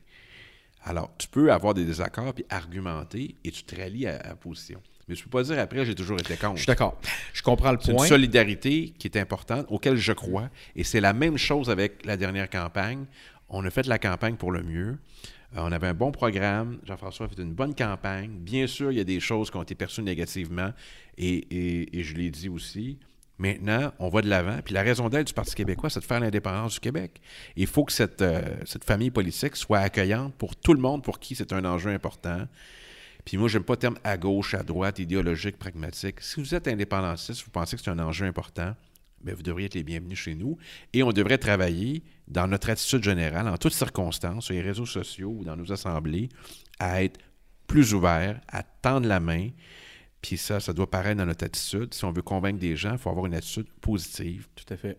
Et euh, je l'ai dit dans une entrevue de fin d'année qui va paraître bientôt. Euh, sur les réseaux sociaux, j'appelle à plus de civilité. Si on veut convaincre des gens, il faut être capable d'être plus ouvert pour, pour faire profiter, en fait, au bénéfice de la cause qu'on veut servir. Mm-hmm. Donc, tu assumes pleinement, c'est ce que tu nous dis, le- l'élément, euh, les choix. euh, de toute façon, tu as raison, puis j'aime beaucoup le fait que tu le ramènes d'une façon collective. là. Ça a En, été- en- en fait, ça serait trop facile voté, des hein, fois de, de réécrire euh, après coup l'histoire pour se donner euh, un meilleur positionnement. Mais il y a une évolution sur le positionnement que le parti se doit d'adopter, Ouais. selon toi, et de recentrer. Ben, moi, je pense qu'on a, Jean-François Lisée en a parlé durant toute la campagne d'indépendance. Je, je l'ai fait l'autobus là, euh, pendant un bout de temps. Là. Mais ça ne veut pas dire que c'est ça qui est couvert par les médias. Alors, il y a ça. Les gens qui étaient dans la salle, ils savent, eux autres, ils D'ailleurs, la entendu couverture parler. médiatique euh, du parti a été plutôt décevante. Hein? Ouais, puis c'était séparé en quatre. Puis euh, des fois, ben, c'était pas évident. Évidemment, euh, Ouais. on fait confiance à la presse parlementaire. Ils n'ont pas été tendres avec personne. Je pense qu'ils ont, bien fait leur travail. Mais j'ai parlé de ma première campagne. À l'époque, c'était libéraux et péquistes, puis un petit peu la DQ commençait. Là, Ouais. c'était à quatre. Mais tu sais, c'est pas tant sur les, les propos qui tenaient ou sur le- la façon, le, le, le contenu qui Mm. amenait que la- simplement la présence. Moi, j'ai assisté à des, euh, à des rassemblements ici euh, pour euh, Diane Lavallée, à euh, des grands rassemblements, des, des salles pleines. Ouais, je- que monsieur, je sais pas si t'étais là. était- ce que la salle était monsieur pleine, Lisée là. était très, très bon. C'était très intéressant. J'ai vu ça. de journaliste. Il y avait 1300 personnes à Pointe-aux-Trembles euh, à une activité qu'on a faite durant la campagne. J'étais là dans le parc. Oui, C'est un, un, des, bel un exemple. des, plus grands événements de la campagne, puis à peu près personne n'y a fait écho. Il y avait Ah, des familles, il y avait. C'était c'était- merveilleux. C'était adoré diversifié cette comme. activité-là. Alors, ça fait partie de ça. Bon, alors, euh, la suite, va appartenir beaucoup, évidemment, aux, aux membres, et tant mieux pour le Congrès. D'ailleurs, euh, nous, on a une, une direction bicéphale. là. Moi, je suis euh, chef de l'aile parlementaire, mais pour le parti, c'est la présidente Gabrielle. Lemay, Je veux le préciser. Et euh, de là où la chef, du ou de la chef qui sera là, euh, qui, va, qui va inspirer le, le parti aussi. Alors, c'est pas une mince tâche pour les personnes qui vont s'engager dans la course. Non. Et euh, je leur souhaite bonne chance. Moi, évidemment, là, ce coup-là, je, vais- je vais être totalement neutre, là. parce que j'assume l'intérim. Jusqu'à la fin? J'assume l'intérim. Ah oui, oui, mais il faut, là. Assurer l'intérim, c'est renoncer, hein. Euh, alors, on l'explique comment, là, la, la- puis je m'autorise le mot, là, la débâcle 2018. Il y a une. euh, le, le ballot question, je ne voulais pas utiliser cette question-là, mais la, la question de l'élection était la suivante. Est-ce qu'on garde les libéraux ou on remplace les libéraux? Et la balance penchait plus sur on remplace les libéraux. À partir de ce moment-là, quel parti est le plus susceptible de nous permettre d'y arriver? La CAQ, aussi simple que ça. C'est bien que la CAQ va dire oui, puis en votant pour nous, vous avez voté pour euh, le pote à 21 ans, puis les maternelles 4 ans, puis Ouais, le troisième lien, si ça. ça. Moi, j'y crois pas à ça. Ouais, moi. J'y crois pas à ça. Euh, ils ont voté pour une nouvelle formation politique qui n'avait jamais gouverné, ce qui donne un positionnement intéressant par rapport aux deux autres. Et euh, qui a amené une belle campagne, qui a amené une belle campagne et qui euh, a bien fait ça, était bien préparé. Qui se disent, écoutez, euh, on n'est on pas les libéraux, on est nationalistes, nous autres, puis en même temps, euh, on n'est pas le PQ, puis on, on s'en va pas vers un référendum. Alors, c'est un positionnement qui, euh, qui satisfait les Québécois présentement et qui, euh, qui tu sais, je- je respecte le choix des Québécois, mais il ne faut pas trop étirer la sauce sur les raisons qui font en sorte que la CAQ a été élue. Les libéraux, là, euh, leur slogan, c'était faciliter la vie des Québécois. Moi, je trouve qu'ils ont surtout facilité la vie de l'électorat. Avec leur bilan était tellement, tellement désastreux. Et pour eux, là, quand je regarde les sièges qu'ils ont perdus, ils ont perdu Pierre Moreau, ils ont perdu Lucie Charlebois, ils ont perdu trois sièges en Outaouais, ils ont perdu des sièges en Estrie qu'il y avait depuis longtemps. C'est pas rien pour eux, là. Moi, je veux bien qu'on parle du Parti québécois puis de son avenir et tout ça, mais c'est leur pire défaite historique, eux autres aussi. Alors, ils ont laissé un espace grand ouvert pour la CAQ. Ils ont été élus, très bien, mais on va, on va continuer de parler de notre projet fondamental, de nos politiques. On va parler de notre programme aussi parce qu'il est encore aussi bon qu'on le trouvait.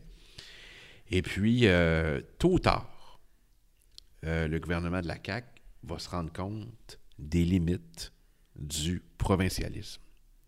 Et les drapeaux auront beau être aussi grands qu'ils le veulent. Puis on aura beau se dire nationaliste, chaque jour, ils vont se heurter à ça. que ce soit Justin Trudeau ou Andrew Scheer, c'est le même parti. Alors, si on choisit le Canada, il faut l'assumer. Alors, quand je parle d'un fil conducteur d'assumer, là, si t'es pas pour l'indépendance, t'es pour le Canada. Ça finit là. T'as beau dire nationaliste, t'acceptes de jouer dans les règles du Canada. Euh, Est-ce qu'il y a une obsession envers Québec solidaire au Parti québécois? En tout cas, moi, j'en ai pas. Dossier clos. Euh, Il n'y a pas d'obsession, mais en même temps, moi, je pense qu'on aurait dû saluer davantage, euh, pas rien, là. On avait un mandat de notre formation politique pour aller négocier une collaboration électorale. Peut-être encore, dans- on assume, hein? Oui, mais euh, une collaboration électorale, pas une fusion. Mhm. Donc, on aurait pu regarder les sièges et tout ça. Et puis, euh, on est allé chercher ça, puis on pensait qu'eux l'auraient aussi. Puis, c'est pas arrivé finalement. On avait des in- interlocuteurs très sincères. Amir Kazir, il voulait que ça marche. Je sais, là, on y en a parlé, puis je veux saluer Amir, avec qui, là, j'ai eu que de bons moments à l'Assemblée nationale, à tout point de vue. Euh, Amir Kazir et, et, euh, avait tout le temps leur juste, puis même, euh, même au plan personnel, je pourrais dire que comme médecin, il a eu un rôle déterminant dans mon entourage. Je n'irai pas plus loin. Il n'était pas obligé de faire ça, mais c'est son dévouement et c'est la personne qui l'est. Si, j'avais besoin d'un médecin, je serais-tu mieux avec Barrette ou Kadir? Juste de même avant. là, En tout cas, Amir Kazir a posé un jour un geste en sa qualité de médecin Ah oui? qui a eu un impact décisif dans mon entourage immédiat, qu'il n'était pas obligé de faire et qui l'a fait un dimanche soir par sens du devoir. Ah, bravo. m'arrête là. Ça, c'est Ah le ouais. type d'homme qui est Amir Kazir. Je vais lui rendre hommage. Ça n'a pas marché, Québec solidaire. Donc, on pensait qu'on allait y arriver et ils ont dit non. Ah, on avait l'air un peu fou. Nous, on avait dit oui. Ils veulent pas. Dossier réglé. Chacun va continuer avec sa propre formation politique, son programme, ses affaires. Moi, je suis, je, je je suis ni fâché, ni frustré de ça. On l'a essayé. Je pense qu'il fallait l'essayer. Ça n'a pas marché. On m'a posé la question quand j'ai été élu chef euh, parlementaire. Est-ce que vous allez rouvrir ça? Non. On n'a pas de mandat pour ça.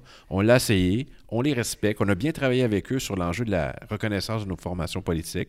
Il y a des enjeux sur lesquels on s'entend avec eux, puis des enjeux avec lesquels on ne s'entend pas du tout.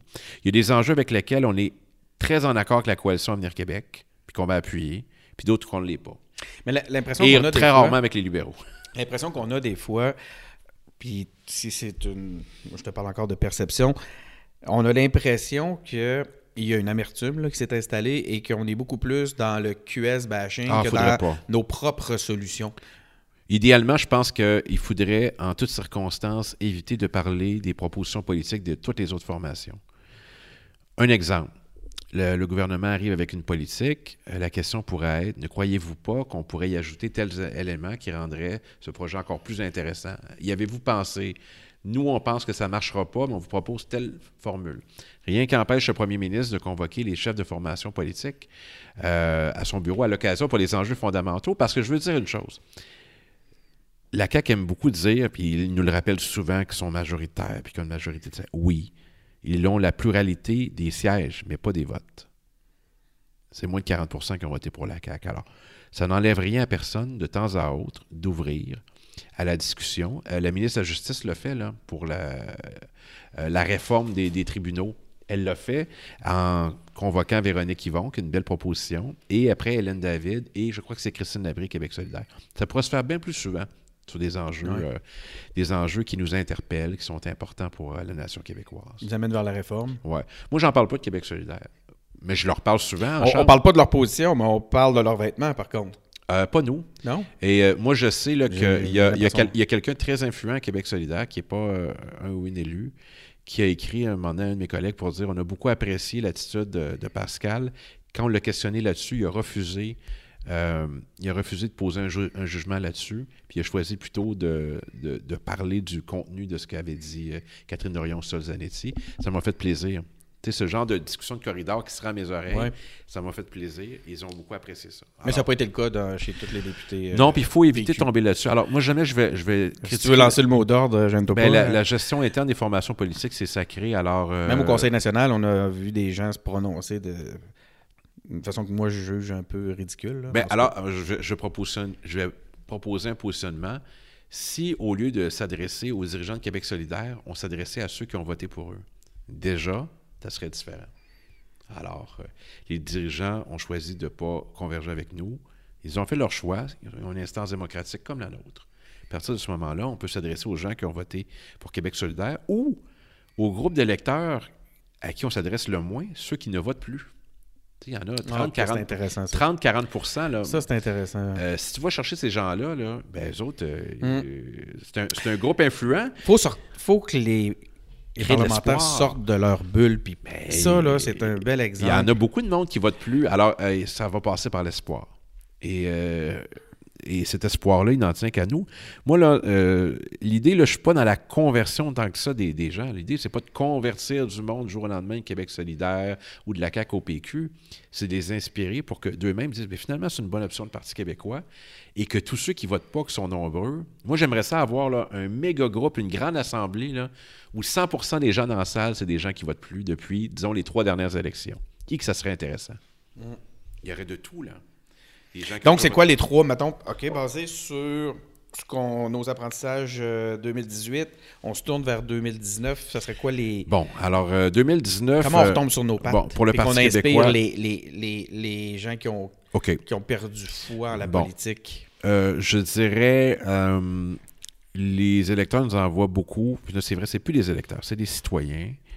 Puis c'est pas non plus là, des, des payeurs de taxes. Ça, je trouve ça Euh, tellement réducteur. Là. c'est Bon, est- incroyable, Tiens, ça. On m'a demandé un, tu m'as demandé un reproche tout à l'heure à M. Legault. Là, quand il dit là, le, le portefeuille des Québécois, là, Ouais. je le dis là, sans malice, là, de- des, fois, des fois, je l'imite pour le plaisir de mes, de mes collègues. Là. Euh, c'est des citoyens. Euh, c'est pas le seul enjeu, l'argent puis le portefeuille. Moi, je trouve que c'est un peu réducteur. De, je sais que c'est populaire de dire ça, mais euh, c'est un peu réducteur. Alors, euh, saluer quand c'est des bons coups, collaborer, mais pas se nier non plus. Euh, on, a des, euh, on a une authenticité, on a des, on a un projet, on a un bon programme on va continuer de, de- de- on va continuer d'en faire la promotion. Ça, ben, on, va faire ça en 2019.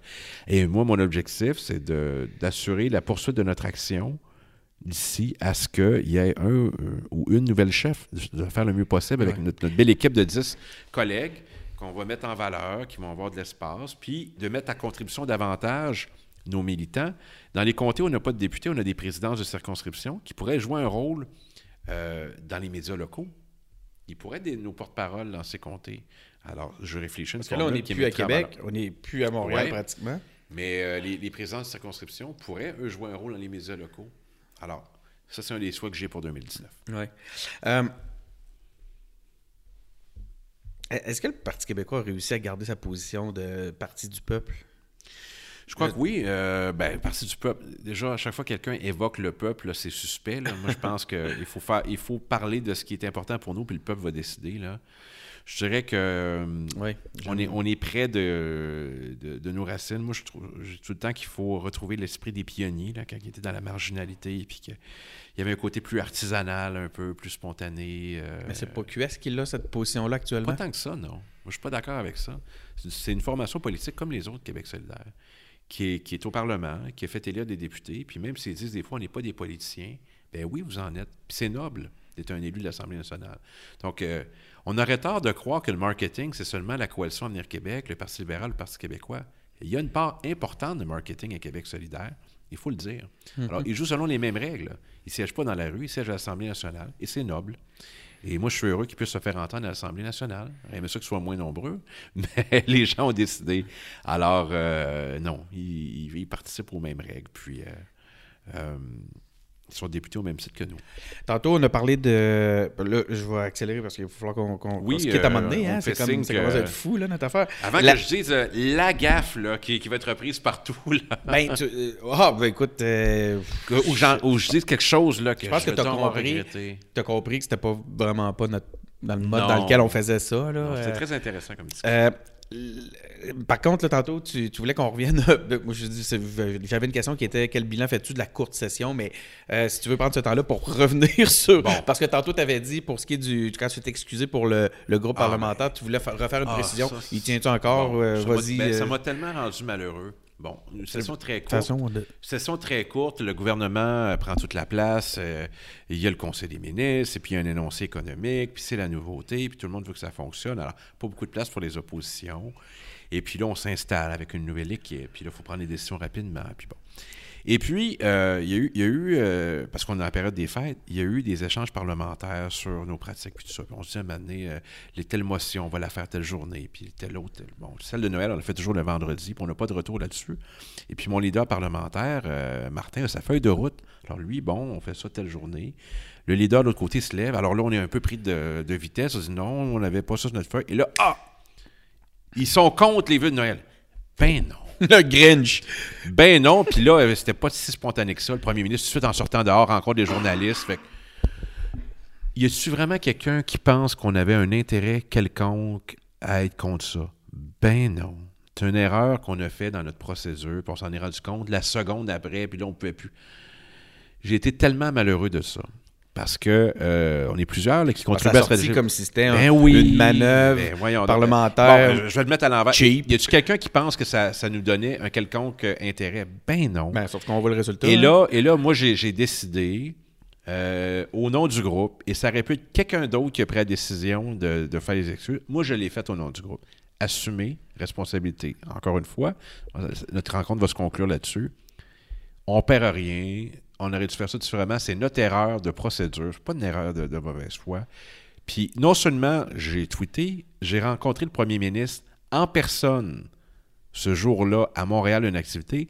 J'ai traversé euh, toutes les danseurs, comme dirait la chanson de Richard Desjardins. Puis je suis allé lui dire en personne que je m'excusais. Voyez pas ça souvent en politique. Mhm. Euh, je l'ai fait, j'étais tellement malheureux de ça, que ça, ça pèse comme ça. Et en toutes circonstances, moi, là, il y a eu une erreur là, du groupe, je l'ai pris sur moi. Puis ça m'a fait de la peine parce que je voulais tellement pas, là, mal faire. Euh, puis j'ai, dit, crime, bon, on a fait comme ça. Ça arrive des fois. Le premier ministre lui-même, là, en débat, là, un moment donné, il dit, ben là, j'ai fait amende honorable, j'aurais dû faire ça différemment. Moi, je crois à ça. Mais si après qu'on ait fait ça, les gens continuent de taper dessus pareil, Ça a calmé. correct. Alors, ouais, ben, l'idée, c'était pas de calmer. Les- Non, mais ce que je veux dire par là, je comprends que c'était Ah, pas, la, c'était pas bombardé- une tactique. j'ai été Mais ça bombardé de messages. continué longtemps après? ou- Non, mais j'ai été bombardé. Ça m'a beaucoup touché parce que, euh, tu sais, c'était pas ma responsabilité première. Je l'ai pris pour l'équipe et là, je mangeais Ah, ça dur. non, non, ça m'a fait de la peine, puis j'en ai parlé à mon Mais Martin entourage. ne devait pas filer gros non plus. Je, parle Ben, Martin- je dis Martin, moi, je le connais pas Mais il personnellement. m'a là. écrit, il m'a écrit un, un message, il dit on aurait pu faire ça différemment. Il commençait, il a jamais fait ce job-là. Moi, je l'ai fait longtemps avant. Ouais. Puis, euh, tu sais, là, les gens ont fait le gorge chaude là-dessus. Puis même le lendemain, tu sais, la vice-première ministre là, qui s'en va, là, tu sais, nous attaquer en chambre là-dessus. T'es pas de bonne humeur parce que. En tout cas, tout ça pour dire que. Que retenir de cette anecdote-là, qui n'est pas si importante que ça, c'est que assumer. euh, quand on fait des bons coups, on est content que les gens le remarquent. Quand on a fait moins- des, des moins bons, on le reconnaît. Moi, j'ai tellement pas de misère avec ça. Puis je suis content d'être comme ça. Je trouve ça intéressant, cette, euh, cet axe-là, la- assumé. hein. Je trouve ça intéressant. Dernière question, c'est des questions en rafale, on Si s'amuse. vous étiez un animal, lequel serait-il et pourquoi, non? Euh, je te donne deux trucs. Tu m'en nommes un des deux. Euh, je le sais que tu vas tricher parce qu'on n'est jamais capable de juste dire Ah, un mot, mais c'est ce que je te demande. Dis-moi juste un des deux mots que tu choisis. Arbre de Noël naturel ou artificiel? Naturel. Tourtière ou pâte à viande? Pâte à viande. Montréal ou Matane? Ouf. Je vais dire Matane. Rivière à saumon ou troisième lien? Rivière à saumon. Avoir raison ou gagner? J'aime ça gagner. Pascal, merci beaucoup. C'est incroyable ta générosité. Écoute, je pense qu'on a fait. euh, fait le tour de beaucoup de choses. hein. On va faire une deuxième partie plus tard en 2019. Ou bien on en fera peut-être deux avec celle-là, mais il faut les passer avant le temps des. Faut les passer avant Très le temps bien. Ben, merci beaucoup, Denis, euh, d'être. euh, C'est moi qui te remercie, franchement, là, Un grand plaisir. euh, Ouais. puis bon.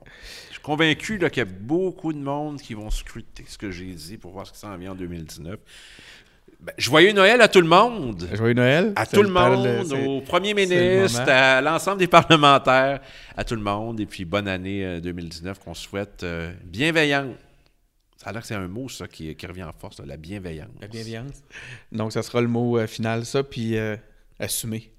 Assumer, puis euh, être, euh, être généreux, et puis pas entretenir pour rien, là, des, euh, des fois, les malentendus. Merci beaucoup, euh, Pascal. Salut. Bye.